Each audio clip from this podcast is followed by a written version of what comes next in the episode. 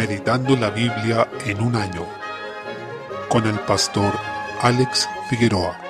Día 17, mes 7. Primera de Crónicas capítulos 24, 25 y 26. Sigue describiendo la distribución en cuanto al servicio en el templo. Eso nos habla nuevamente de la preocupación del rey David por la adoración pública del pueblo de Israel, ya que no solo se decide a levantar un templo, sino que también se dispone a ordenar la adoración que debe celebrarse en él. Esto nos muestra el principio que está en Primera de Corintios 14:40, cuando el Señor dice, pero hágase todo decentemente y con orden. Vemos que todos los servicios en el templo, los sacrificios, traslados, utensilios, porteros y músicos están debidamente ordenados cumpliendo con este principio. También con esto recordamos que todo debe hacerse conforme a las instrucciones precisas de Dios y no según la creatividad que nosotros queramos expresar. La adoración a Dios se manifiesta en obediencia a la Escritura y no en invenciones humanas. Debemos adorar a Dios tal como Él lo ha descrito y establecido. Solo esa oración le resulta agradable. Salmo 13. En los versículos 1 al 2 tenemos una muestra de cómo se debe orar al Señor en tiempo de aflicción y persecución. Está bien preguntar al Señor de manera respetuosa, ¿hasta cuándo, Señor? Y recordarle que sea fiel a su palabra, sabiendo que lo será. Debemos reconocer junto con el salmista que solo el Señor puede salvarnos en medio de nuestras angustias, en aquellos momentos en que nuestro corazón sufre tristeza y el enemigo parece alzarse sobre nosotros. En los versículos 3 al 4 encontramos que solo el Señor puede alumbrar nuestros ojos con su palabra, guiándonos con su Espíritu Santo para que podamos ver claramente en medio de la oscuridad. Humanamente intentamos buscar luz para salir de la oscuridad, acudiendo a medios terrenales que no pueden salvar ni ayudarnos en medio de la angustia. Si queremos verdaderamente andar en la luz, debemos reconocer que solo la encontraremos en el Señor y en su palabra. En los versículos 5 y 6 observamos que así es como el salmista, pese a haber comenzado en angustia, termina en confianza y alabanza. Notemos que cuando dice yo en tu misericordia he confiado, mi corazón se alegrará en tu salvación, cantaré a Jehová porque me ha hecho bien, todavía no ve el resultado de su oración. Así, cuando oremos, también debemos confiar en el Señor, que Él sea nuestra alegría y nuestra paz, a pesar de que aún no veamos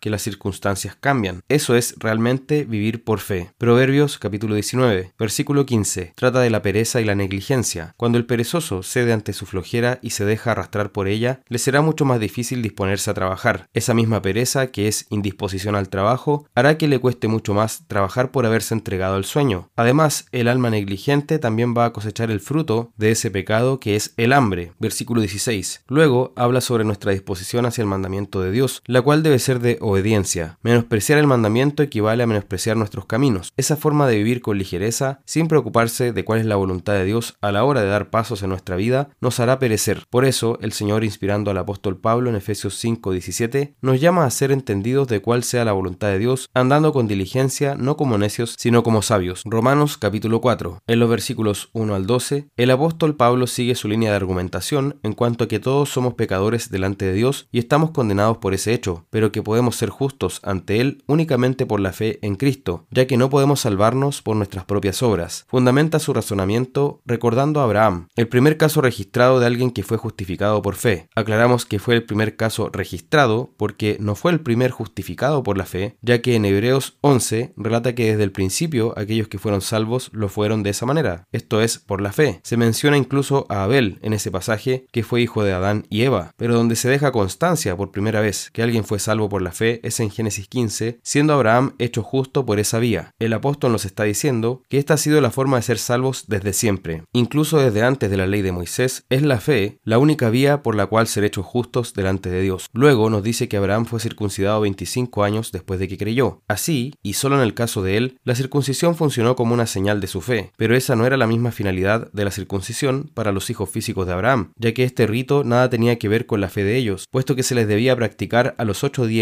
desde su nacimiento y nadie expresa fe a esa edad. De esta forma, para los hijos de Abraham, la circuncisión tenía el propósito de apartarlos y distinguirlos de entre todas las otras naciones de la tierra para que a través de ellos llegara el Mesías. En consecuencia, dado que Abraham fue justificado por la fe 25 años antes de ser circuncidado, entonces puede ser padre de todos los creyentes, tanto de los que están circuncidados, es decir, los judíos, como de los que no están circuncidados, esto es, todos los demás pueblos que son llamados gentiles en la Biblia. Este es el peso del argumento que está desarrollando el apóstol Pablo, inspirado por el Señor. En la confianza que tenemos, damos gracias al Señor porque no tuvo en cuenta nuestros pecados, ni nos pide esa obediencia que sería imposible para nosotros cumplir, sino que nos salva por la fe en su Hijo Jesús, quien es el justo y quien nos hace justos a quienes creemos en Él.